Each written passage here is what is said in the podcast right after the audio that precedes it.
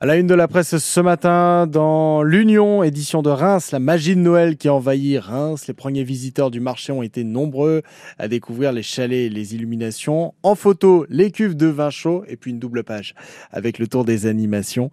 Les autres éditions locales de l'Union parlent de l'handicap et d'emploi. C'est possible puisque la semaine européenne pour l'emploi des personnes handicapées s'achève et euh, grand format avec reportage au restaurant L'Extra à Reims. Et enfin, dans l'art ardennais ce matin.